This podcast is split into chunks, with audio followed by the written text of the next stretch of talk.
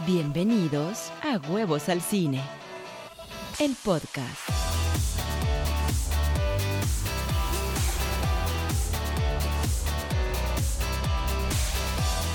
Hola, ¿cómo están? Bienvenidos a este segundo programa del podcast de Huevos al Cine. El día de hoy tenemos un programa especial, vamos a platicar de lo que es el productor, el rol del productor. Y para ello hemos invitado a un gran productor, al señor Nacho Casares, que es el productor de Huevo Cartoon, que está detrás de Un gallo con muchos huevos, Marcianos contra Mexicanos y la que viene un rescate de huevitos, pero además ha hecho comerciales, estudió en España e hizo su largometraje de live action La voz de un sueño. Acompáñenme.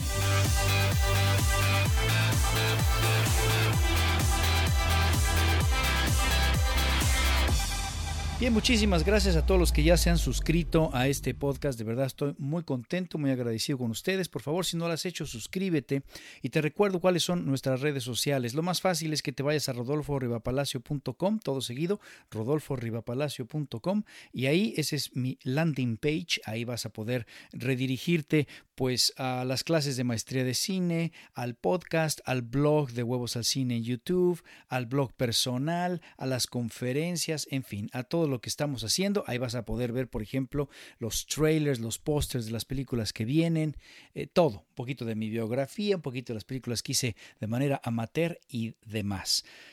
También me puedes escribir directamente al correo que es huevosalcine.gmail.com. Me puedes seguir en el Facebook, Rodolfo Rivapalacio a la triste. Me puedes seguir también en mi Twitter, arroba Rodolfo el huevo. Pero lo más fácil, como te digo, es que te vayas al landing page rodolforivapalacio.com. Bien, el día de hoy, como dije, vamos a platicar de lo que es ser productor. Muchas personas me dicen, quiero entrar al cine, creo que quiero producir. No saben exactamente bien qué es ser productor, cuántos tipos de roles como productor hay. Hay veces que el productor se involucra, es un productor creativo, hay veces que no, que es simplemente como una especie de administrador de recursos. Hay veces que es productor ejecutivo, productor de línea, productor, productor asociado, etcétera, coordinador de producción, etcétera. Y precisamente para aclarar todas esas dudas y para todas las personas que quieren saber qué es lo que se necesita para hacer su propia película a nivel profesional. ¿eh? Esta no es ninguna, vamos a platicar con él que no, no es amateur. Estamos hablando de películas de millones de pesos. Bueno, vamos a platicar de qué es lo que se requiere.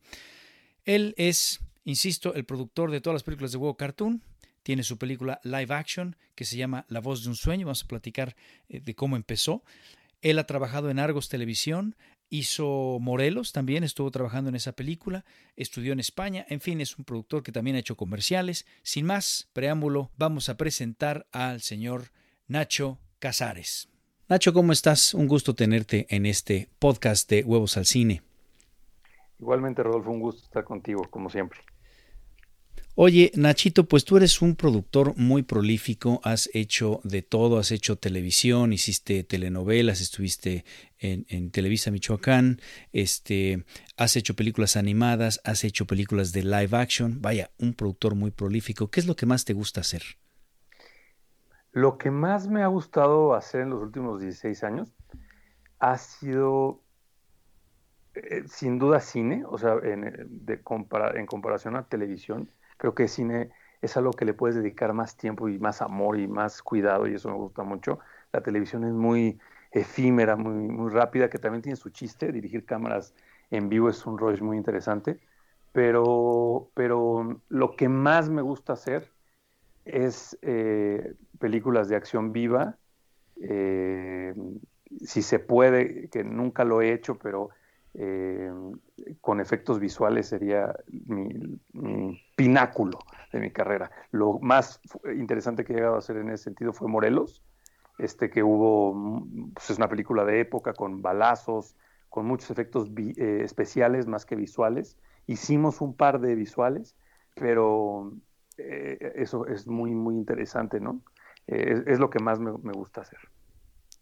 ¿Es cierto para ti, como decía Martin Scorsese, este gran director norteamericano, que hacer cine de live action es como una droga? Decía, felicidades porque has encontrado una profesión que es la de hacer cine y te compadezco porque no la vas a poder soltar. ¿Es así lo que te pasa con el live action?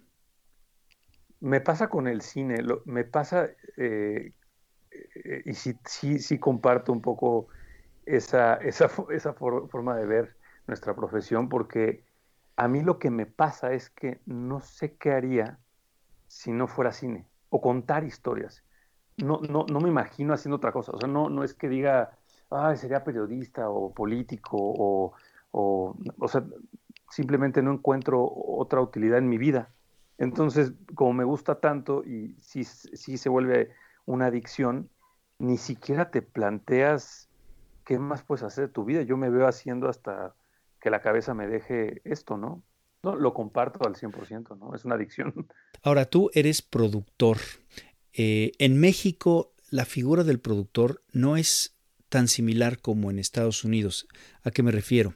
En Estados Unidos, el productor es eh, el iniciador, el que tiene el control final de, de, la producción. Siento que México, y por favor corrígeme si me equivoco, eh, los directores tienen mucho peso en ese sentido. ¿Hasta dónde tú como productor tienes ese control del el corte final, de, de, lo que va a quedar en pantalla, digamos? Sí, empezaría comentándote que en México las escuelas, por lo menos en los últimos eh, 20 años, o sea, CCC CUEC, de las, de las escuelas como más prestigiosas, porque ya hay nuevas escuelas como Centro, que ya está dando maestrías de showrunner, que eso está bien interesante, después te lo, lo, podemos platicar, pero em, las escuelas tradicionales de cine formaban a los directores sobre todo y, a los productores de una manera que les asistían a las visiones de los directores. Eh, sin duda las visiones de los directores son muy importantes. Yo estudié en España, la maestría en, producción de, cine, producción. Eh, entonces ahí tienen un poco también la figura de este director de Estados Unidos, de este productor de Estados Unidos, perdón, que ayuda a levantar el proyecto con los guionistas, que puede tener el control de la idea creativa, que contrata a los directores, fotógrafos, etc., siempre respetando las, tareas de cada quien y que decide el corte final, incluso testea eh, eh, con la audiencia y, lo lleva a la venta y a la, o a la distribución, ¿no? Yo soy un productor que me he especializado, me he especializado en los últimos años en mi compañía eh, así. Yo no hago películas solamente para Go Cartoon como este productor ejecutante y que, y que me gusta y, lo, y, me gusta meter también mi cuchara, pero lo, y lo llevo en, en Cartoon hasta la distribución, eso me fascina pero en más uno sí elijo yo el proyecto, incluso en La Voz de un Sueño que ahorita platicaremos, la idea principal es mía, contraté a la guionista y la vamos desarrollando y contrato a, los, a, los, a todas las cabezas de departamentos compartiendo la visión y ampliándola. Y yo decidí el corte final y yo la moví, la distribuí, o sea, bueno, con un equipo, pero ahí sí tengo ese control como en Estados Unidos. A mí me gusta hacer eso. Eh, no es fácil también hacerlo, se dice fácil, hay que tener una experiencia que yo te digo que apenas la empiezo a, entender. Hay que pasar mucho, hay que correr mucho el carro con mucho aceite para que, para que decidas una buena historia, entiendas de las audiencias, ahora entender la tecnología, en fin, hay que saber mucho de todo, hay que saber de, dirección lo básico, de guion lo básico, para que hables con un guionista, para decirle que su acto está mal, que, el, que el personaje tiene que construirlo mejor, que, que el conflicto no es suficiente, en fin, ¿no? ¿Cómo haces eso? ¿Cómo haces eso? A mí me cuesta muchísimo trabajo, o sea, e, el, soltar el, control de, un proyecto y, sobre todo que es tu bebé, como dices, la voz de un sueño, que como eh, bien dice ahorita vamos a platicar más, pero la voz de un sueño fue un bebé tuyo, fue tu idea, fue algo que tú querías hacer y de repente tienes que, que dárselo a un guionista y a un director para que traten de poner en pantalla tu visión y tú sueltas un poco el control, o sea, te, eh, confías en estas personas. ¿Cómo haces eso? Creo que lo primero es saber elegir a las personas con las que vas a trabajar. Eh, tienes que confiar con las... El cine es un trabajo en, eh, equipo y es como un ejército. Tiene esas dos... no se puede hacer solo una película. Por eso necesitas a un grupo creativo sobre todo el director, el fotógrafo, le ha escrito a todas estas personas claves, ¿no? Después, sí hay una jerarquía. Y en el set el director tiene que ser el, jefe del, set. Ahí el productor creo que nada más tiene que estar eh, complementando, pero todo lo que ya previo al set eh, eh, se hizo de parte del productor es lo fuerte. Ya en el set dejas al director que haga lo que se platicó, lo que se acordó y que incluso pueda improvisar. Y el jefe es él ahí y hay que respetar esa autoridad. Eh, en, fin, lo, que, lo que quiero decirte es que primero elegir bien es importante a, tus cabezas creativos que compartan la visión del proyecto hacia dónde lo quieren llevar y que le vayan sumando. Y creo que también eh, el aprender a colaborar en esta industria es clave porque si no, eh, terminas peleado con todo el mundo. O sea, me ha tocado estar en proyectos que el director o el productor termina odiado y, la película no termina en buen puerto. Esa sensación de pelea se, filtra en el negativo, ¿no? O sea, en el, o en, el, en la imagen impacta siempre, ¿no? E, ese tipo de, mala colaboración impacta en el producto final. Ahorita comentabas que eh, a veces has trabajado dentro de producciones como Morelos, pero no como el productor inicial, sino a lo mejor un productor asociado o line producer. Y me gustaría para las personas que no conocen todo lo que puede hacer un productor, todo el espectro, eh, si tú brevemente nos comentas un poco tu experiencia de los distintos roles que un productor puede tomar. Mira, te, te podría decir by the book, pero te lo voy a decir mejor en México qué es lo que normalmente hacen. Porque está la figura, sí, porque es un relajo. Está, hay una, hay una figura eh, eh, que es la del productor, ¿no? O sea, el productor, hay un libro que, de Estados Unidos que que, habla de cómo distinguir los puestos de producción en dos elementos muy fáciles de entender. El tiempo, que es desde cuándo entra la persona y cuándo sale, y la jerarquía, ¿no? O sea, eh, un productor puede eh, empezar desde el guion y termina hasta la distribución. Eso es, ahí está claramente el productor y tiene una jerarquía muy alta. Está el productor ejecutivo, que en México se ha eh, se ha este, puesto esta figura como el que consigue el recurso, pero en Estados Unidos no solamente se consigue el recurso, puede invitar a Tom Cruise, puede dar ideas creativas del guion, puede meterse en, el cast o en la decisión del director, o sea, participa en las decisiones claves del proceso creativo, sobre todo y financiero. Entonces, eh, y él puede iniciar desde el principio cuando se empieza a financiar, pero ya estando el guion, ¿sí? Eh, y termina en la parte de producción o tal vez en la de distribución, porque va a recuperar el, recurso que pudo haber invertido conseguido. Se encarga de, esa parte. Luego está un productor en línea que mm, eh, en México eh, se ha desvirtuado a mi gusto lo que es un productor en línea, pero en, by the book, digamos, el productor en línea es el que necesita que tenga una unidad especial y entra en la producción, o sea, quiere decir desde el desarrollo o de la preproducción hasta que termina el rodaje. Ah, ese es el, tiempo que va a estar este producto en línea. Y te pongo el ejemplo por, eh, de After the Air, ¿no? La, que tengo mi amiga que es productor en línea, este, que se llama Michelle Coutinho, que trabajó en Costa Rica, en la parte de Costa Rica. Y había otro productor en, línea en México y otro en Estados Unidos, que solamente veían mm. el pedazo que le corresponde en el territorio. ¿Por qué es importante esta figura en Estados Unidos? Porque mandan a hacer una película a Marruecos o a México. Entonces necesitan a alguien que controle el territorio. Ese es el productor en línea real. Aquí en México es como el encargado de, una parte de la ejecución de la obra. Por ejemplo, eh, el que contratas solamente en la preproducción, la producción, y te ayuda a estar en el set junto con el gerente de producción, que si quieres sigo con ese intento ser muy breve, el gerente de producción sí entra en la preproducción, termina la producción y sí es el que se encarga de ver todos los expendables y todo lo que, el, el, el, below the line, sin la postproducción, ¿no? Y, por último están todos los asistentes de producción, coordinadores, todo este tema. La coordinadora es muy interesante porque es el que monta la oficina junto con el, productor, el gerente de producción, ¿no? Y luego ya están los estos productores asociados y eso, que son eh, eh, figuras que se van incorporando a un proyecto y van aportando alguna cosita y, son títulos nobiliarios. ¿Dónde entran los inversionistas? La persona que pone la lana, ¿qué, qué eh, título le dan? Como el productor ejecutivo.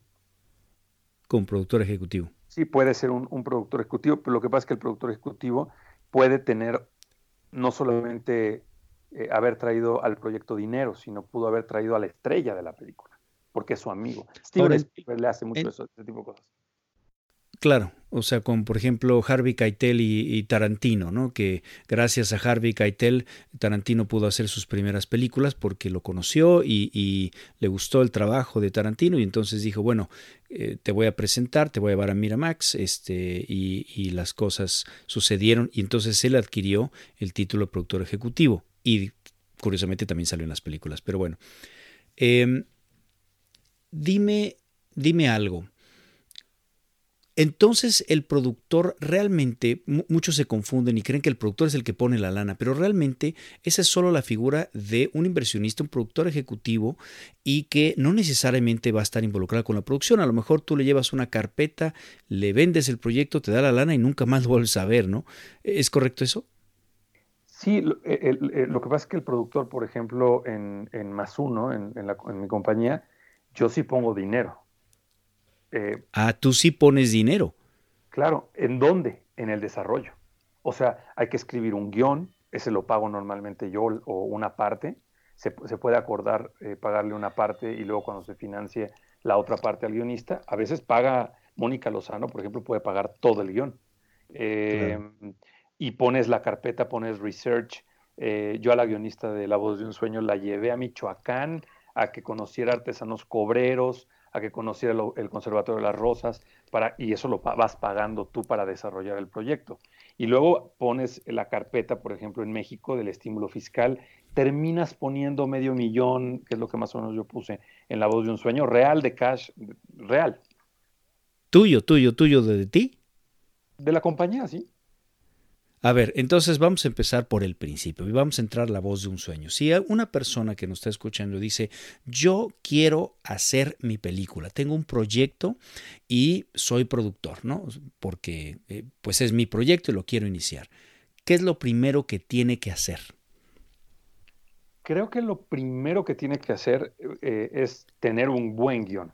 O sea, eh, una, una idea o una idea en Biblia, digamos, eh, ¿Cómo en Biblia? ¿Qué es, qué es eso de Biblia? En, Biblia eh, es un resumen, para ser muy prácticos, tal vez de tres cuartillas a diez cuartillas, dependiendo de la extensión que quieran, un tratamiento eh, de principio a fin que narre la historia. Porque muchas veces los productores no tienen que empezar vendiendo el proyecto con el guion, pueden empezar vendiendo una idea eh, en donde digas, bueno, eh, hay un director eh, sumado, hay un talento sumado y hay una idea y van a vender la idea, ¿no? Ok, cuando dices que hay un talento sumado, cuando dices que hay un talento sumado, o sea, tú tienes tu Biblia, algo que tú escribiste, más o menos supongo que lo armas bonito en Word y demás, y tienes tu proyecto. Y con esto vas a tocar un Pitch Bible, es decir, ¿qué contiene el Pitch Bible?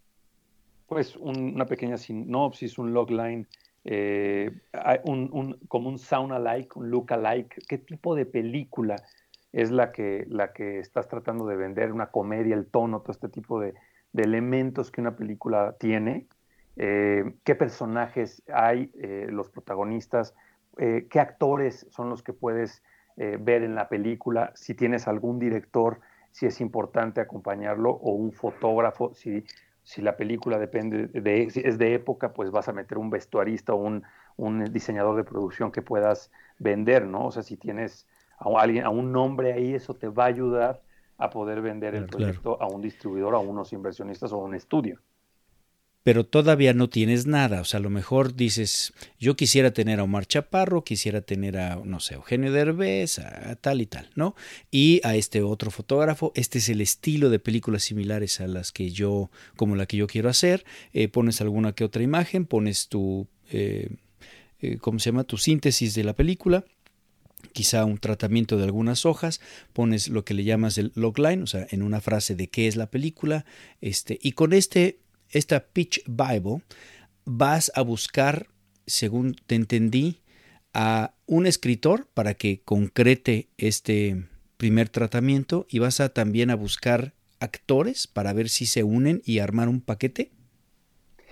Creo que hoy, el momento en el que, estamos viviendo, en donde ya hay compradores directos de películas, como es el caso de los SVODs, puedes lograr vender directamente un producto así. Ellos te piden una serie de requisitos como si tener a un director eh, trepado. Es, es, mejor tener a un director trepado eh, en el proyecto y si se puede talento, mejor. Entre más avanzado lo tengas, mejor lo puedes vender. Pero ya existe la posibilidad de llegar con esa carpeta y poder pichar tu proyecto. La otra forma de financiar en México los proyectos es los estímulos gubernamentales que existen, el EFICINE, el FOPROCINE y el FIDECINE, eh, que ahí necesitas tener todos los requisitos y incluye el guion, sinopsis, actores, director, fotógrafo, todo mundo. Entonces, Ahora, los actores, por ejemplo, los fotógrafos y todo, y los directores y demás, cuando tú te acercas con tu Bible pitch y tu idea y demás, no te cobran, simplemente te dan una carta para decir, sí, sí me interesa tu proyecto, puedes sumarme a tu Bible pitch, ¿es correcto? Es correcto, y, depende qué productor seas, eh, insisto, creo que aquí siempre, según el sapo la pedrada, pues ya podrías comprometer a un director con un contrato, pagarle a un director que te ayude a hacer un desarrollo de la historia más, eh, hacer unas secuencias, ese tipo de cosas para poderla vender e impresionar a un, vendedor, a un comprador, ¿no? Ah, eh, eso lo puedes hacer. Ahora, entonces sí hay que gastar un poquito de dinero para poder hacer ese paquete y poder ir a sentarte, como dijiste, con las compañías de SVOD, que son todos los sistemas de streaming, ¿no? Como Netflix y Amazon y todos estos. Este, ¿Cuánto dinero en La voz de un sueño, en esta parte de, llamémosle, desarrollo, te gastaste, si se puede saber? o aproximado, para que no sea una cosa. Sí, e, entre 350 mil y 500 mil pesos nos gastamos.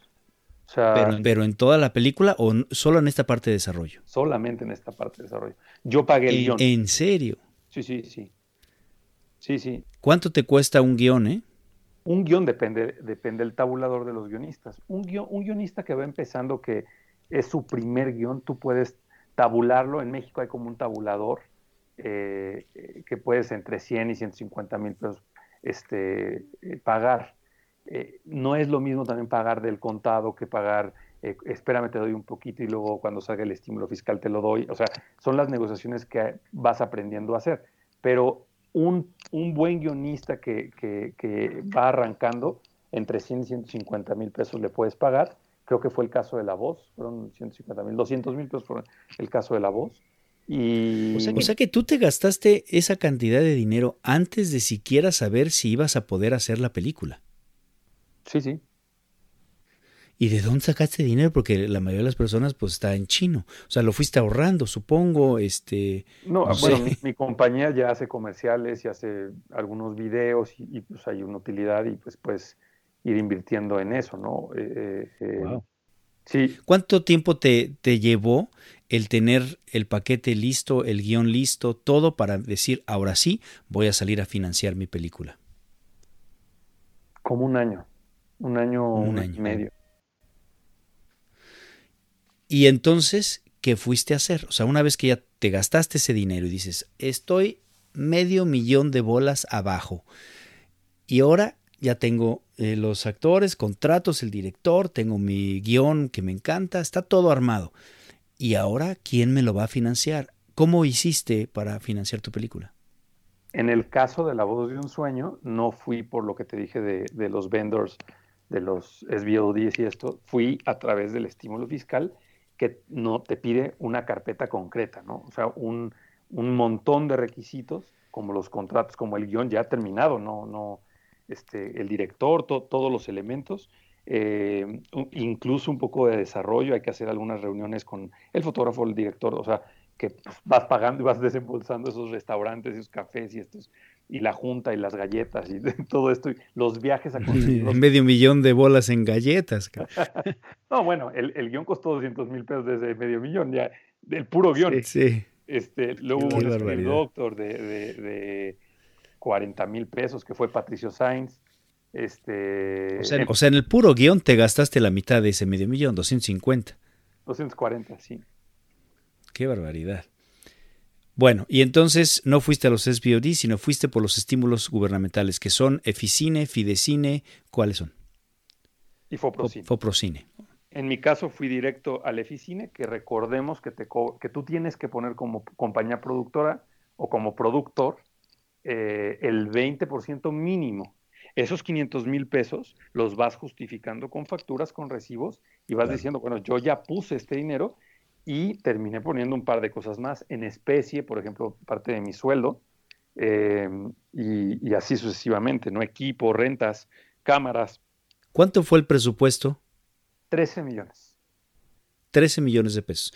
Entonces, tú fuiste, eh, si bien entendí, el 80% es lo máximo que te pueden dar de ese presupuesto.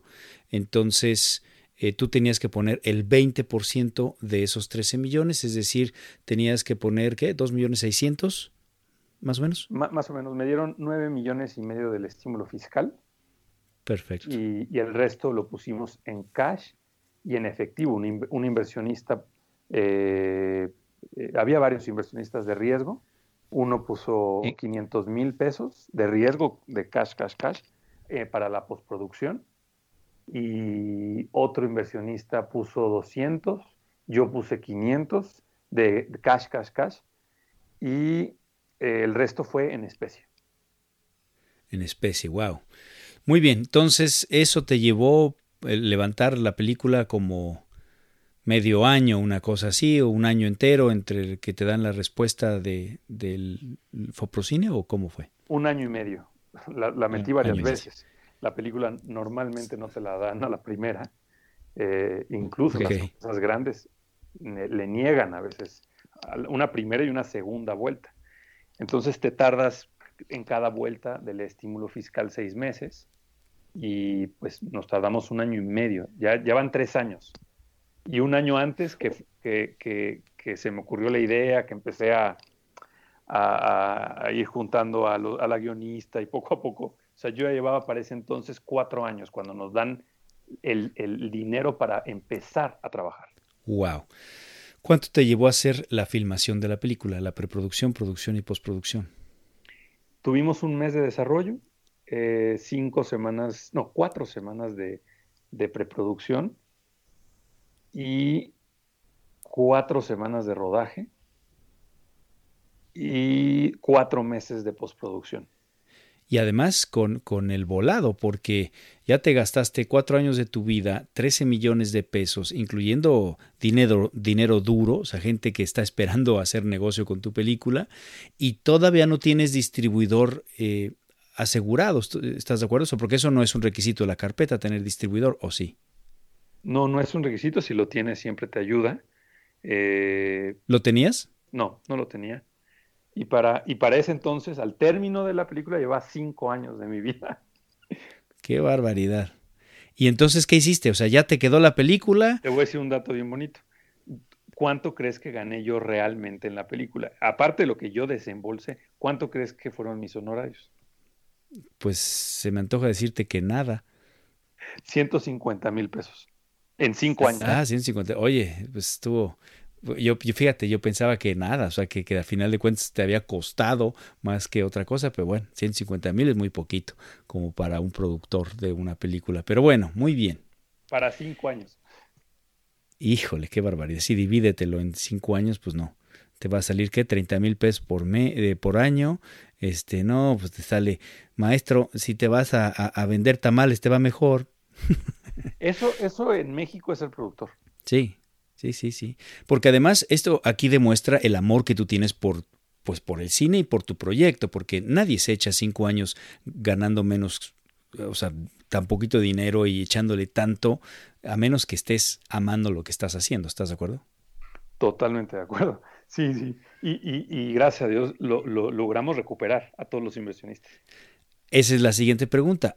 Terminas con la película y ahora te vas a, entras a este enorme pool de películas que no tienen distribuidor y que están compitiendo en festivales y en, todos lados porque alguien les compre el territorio para exhibirlas. ¿Cómo hiciste eso?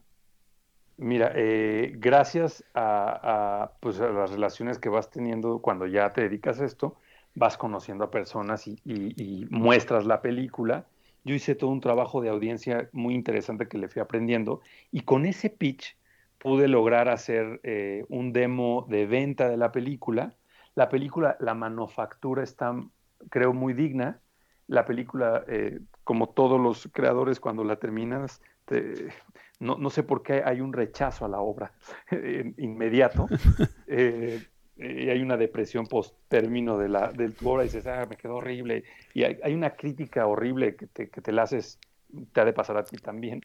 Eh, eh, en, fin, y, pero logré, logré articular un pitch muy, muy bueno de venta y con las relaciones que vamos sumando logré que la TAM Pictures eh, la pudiera distribuir. Fui al AFM, se interesaron ahí varios... varios ¿Qué es el AFM? el, mercado más grande de, y venta de películas del mundo, te diría. Eh, y estén en, Estados Unidos. Cuando dices fui al American Film Market, ¿qué, ¿qué, es eso? O sea, fuiste, digo, yo sí lo sé, pero para los que nos están escuchando, explica un poquito.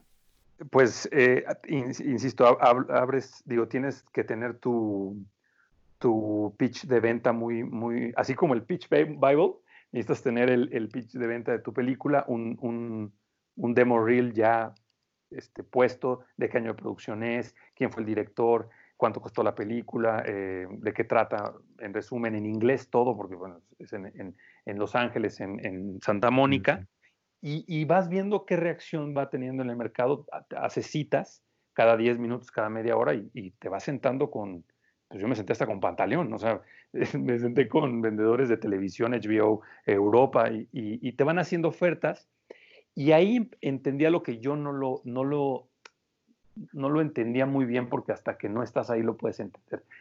E, empieza a decir, bueno, si yo te lo vendo a ti, a, HBO eh, eh, Latinoamérica, pierdo la oportunidad de que Amazon te lo compre o Netflix te lo compre. Y si yo lo mm. estreno en tal lado, y es una guerra horrible, este, y ahí es donde tienes que tener mucho cuidado y si puedes rodearte de alguien como Mineko Mori que te asesore. Este, eh, Mineko es la directora de distribución de la TAM Pictures, eh, y, te vas rodeando de gente que te va asesorando, vas, vas encontrando el mejor camino. Lo que pasó en La Voz fue que pedimos estímulo fiscal con la TAM, nos dieron dos millones de estímulo fiscal, ahí yo pongo otra vez el 20%, sí, 400 mil pesos. Este, Otros 400. Sí, porque lo tienes que, que poner. En cash fueron como 300 en especie, pones tu trabajo y no cobras. Y esto es solo para la distribución. Solo para distribución, pero esto me permite estrenar en Estados Unidos con 40, y, con 40 copias y logramos 17 mil espectadores, casi 17 mil espectadores con 40 copias, porque hicimos una campaña muy puntual en Michoacán, porque la película la filmamos en Michoacán y habla de una mujer cantante de Michoacán que se llama Rocío Vega y que ahí tiene su público este, muy importante y hace un millón doscientos mil, un millón casi doscientos mil pesos. Y de ahí logro recuperar una parte que es como el 40% eh, y le pago al inversionista de riesgo uno, que no soy yo, el, otro, el, otro personaje. Y después la pude colocar en Netflix y después la pude colocar en Somos y después, y, ah, vas, vas sumando las ventanas y empiezas a recuperar dinero, ¿no? Entonces, poco a poco fui recuperando los dos millones y tantitos de pesos que, que, fue de inversión de riesgo. La gran pregunta, no vas a recuperar el total, pero no tienes que recuperar el total porque uno fue parte de estímulo fiscal y demás, ¿no?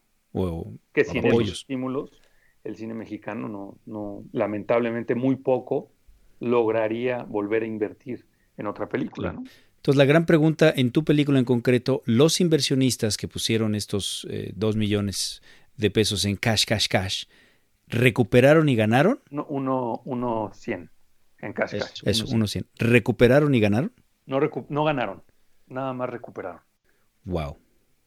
Ahora, tu película, eh, que me parece una, una, muy buena película, pero no es precisamente una película comercial. Esto era una película, digamos, un poco vanguardista, es un poco más de arte y demás, ¿es correcto? Sí, de, de hecho, una de las cosas que me pasó, que lo aprendí muy bien, es no estar en la escala de los grises como productor cuando haces una película. Esta película se quedó en una escala de grises. Eh, le pasa mucho a las películas mexicanas. Eh, o es comercial o es de arte.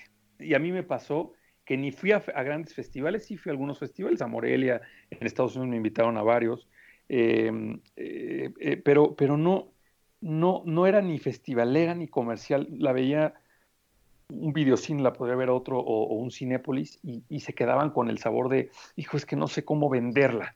Y esa es una de las cosas que aprendes cuando haces tu primer película tú, o sea, y la llevas y haces todo este circuito que empezamos a hablar desde el guion hasta la venta y dices, ok, me llevo el gran aprendizaje de mi vida, yo creo que no me salió tan mal y gracias también a las otras películas que he podido producir y meterme a la distribución, ya le aprendí más y lo, que, lo nuevo que estoy preparando es totalmente comercial, sé qué público es y, y entonces sé cómo venderla, sé a quién vendérsela, hago una proyección más exacta y vas aprendiendo ese tipo de cosas.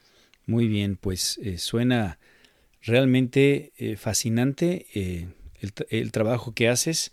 Yo honestamente, yo como director, a mí me cuesta un poco trabajo eh, la parte de la producción. A, mí me gusta contar historias y yo me clavo en mis mundos y quiero escribir el guion y estar pensando en mis tomas y demás. Y cuando viene la parte de, de vamos a levantar el dinero, vamos a venderla, todo eso me cuesta mucho trabajo porque creo que una gran habilidad del productor es, saberse relacionar, tener muy buenas, em, pues vaya, relaciones. No sé si, si tú vienes de una familia relacionada en el cine o te fuiste colando poco a poco. ¿Cómo hiciste eso? Yo vengo de Morelia, Michoacán. Ahí estudié en la Universidad Latina de América Comunicación. Eh, me fui a estudiar a España la maestría y regresé a Michoacán. Y de ahí me, me subí a un carro con mi televisión y mis cosas, después de ser eh, jefe de producción de Televisa Michoacán, dos años. Me subí en mi gol blanco, con mi ropita y me fui al DF a buscar suerte. y, y ahí empecé y, llegué, bueno, estoy aquí, estoy eh, produciendo mi sexta película ahorita y, y, ahí voy y cada vez creo creciendo más, cada vez entendiendo más, cada vez aprendiendo más. No dejas de aprender en este mundo. Ahora yo estoy muy dedicado al, guion. Creo que un productor, si no sabe eh, la gramática de del contar historia, la base, como, como la base de, la dirección, como, como la base incluso del vestuario, del maquillaje, de las cámaras, de la tecnología, si haces live action o si haces animación, pues del pipeline, no puede ser un buen productor. Y es bien difícil. En la maestría eh, nos decía el director, que es un gran productor español, Jacoste, eh, hizo El otro lado de la cama, hizo muchas películas en, España, decía que un productor tiene que saber de todo un poco y lo suficiente para exigirle a todas las cabezas del departamento que hagan bien su trabajo. Entonces, no se logra de la noche a la mañana, yo sigo en ese camino y, me encanta, este, me encanta, me encanta eh, todo esto, desde las historias, desde la historia, desde qué siente el personaje, por qué hace, lo que va a ser en la película. Es bien importante eso, la motivación del personaje, hasta cómo vas a contar en el plano, con qué luz, si es tuxteno o, LED, eh, qué temperatura de color, qué look and feel va a tener la postproducción. Es fascinante. Pero cada quien haciendo su tarea, pero insisto que, que el productor tiene que decirle, oye, eso está mal, lo tienes que repetir. ¿Por qué? Por esto y esto y esto y esto. Claro.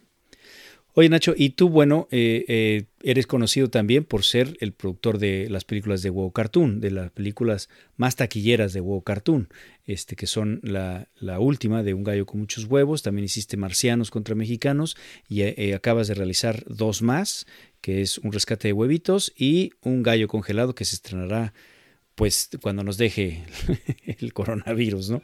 Pero el punto es, ¿cómo llegaste a Huevo Cartoon? ¿Cómo fue tu involucramiento? Que yo lo sé, pues, pero para la audiencia que nos escucha, este, un poquito de eso y después también platícanos sobre la diferencia entre producir live action y animación.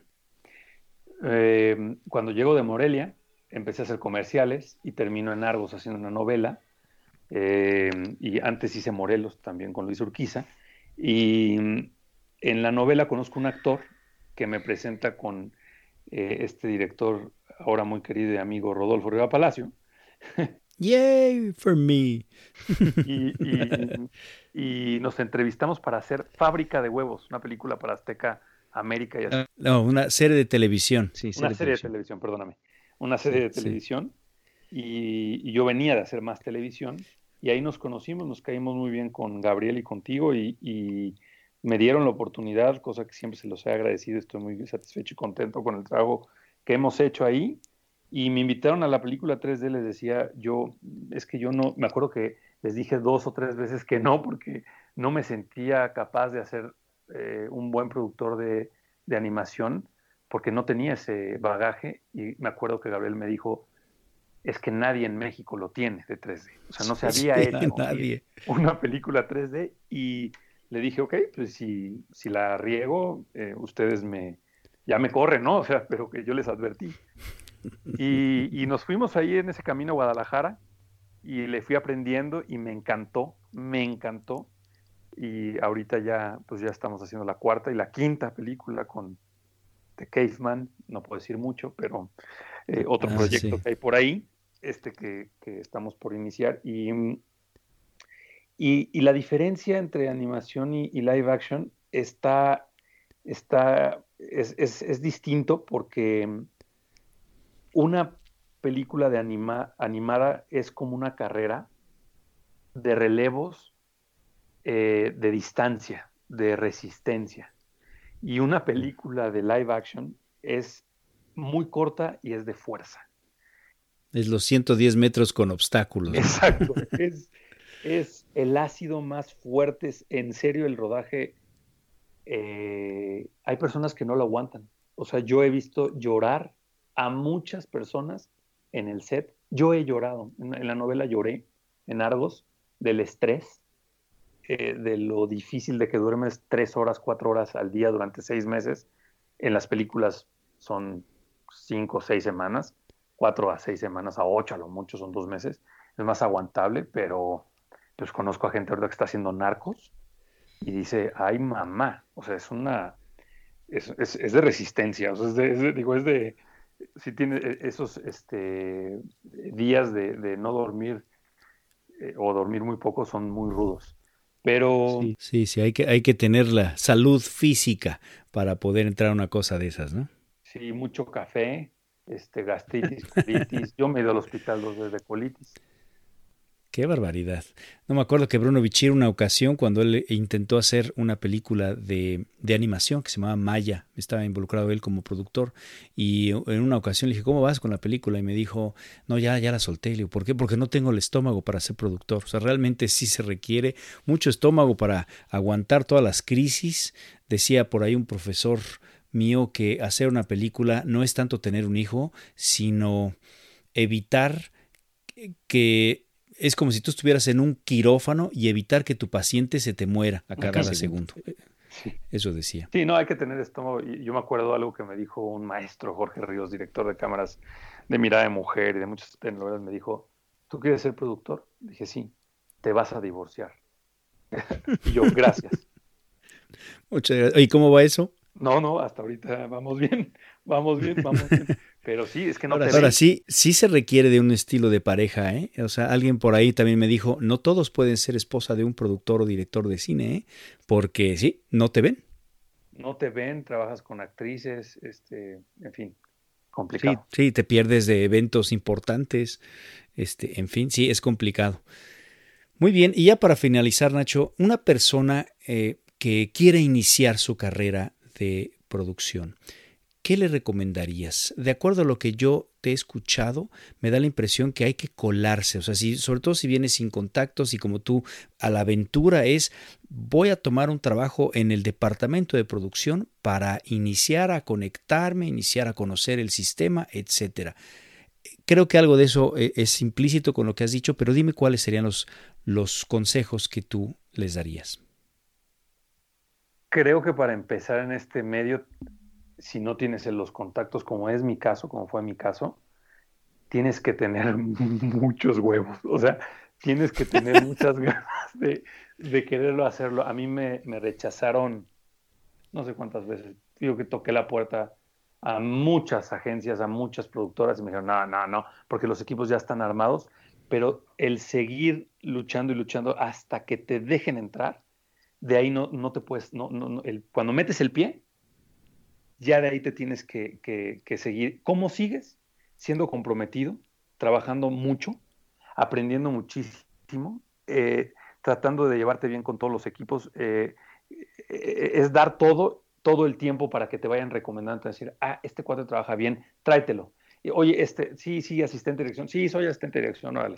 Y, ir aprendiendo y, y, cada vez ir metiéndote y metiéndote más y guarden sus ideas y conozcan a la gente que tengan buenas ideas para que o a las productoras grandes para que ahí entres. Y cuando ya entras a una productora grande, ya te empiezas a relacionar eh, más fácil y de ahí, pues a ver si, si se tiene el, el, Híjole, no es fácil. Yo, yo, yo todavía no sé si lo voy a lograr. Ahí estoy chingándole. Ya lo logré en La Voz de un Sueño, pero traigo ganas ahorita de hacer otros proyectos y, no es fácil levantarlo. No es fácil eh, buscar ahora una inversión de 25 millones, 30 millones. Se, cada vez se vuelve el reto mayor cuando crees eh, lograr algo, cuando terminas tienes que ir por otra cosa. El productor empieza una empresa desde cero cada vez que hace una película.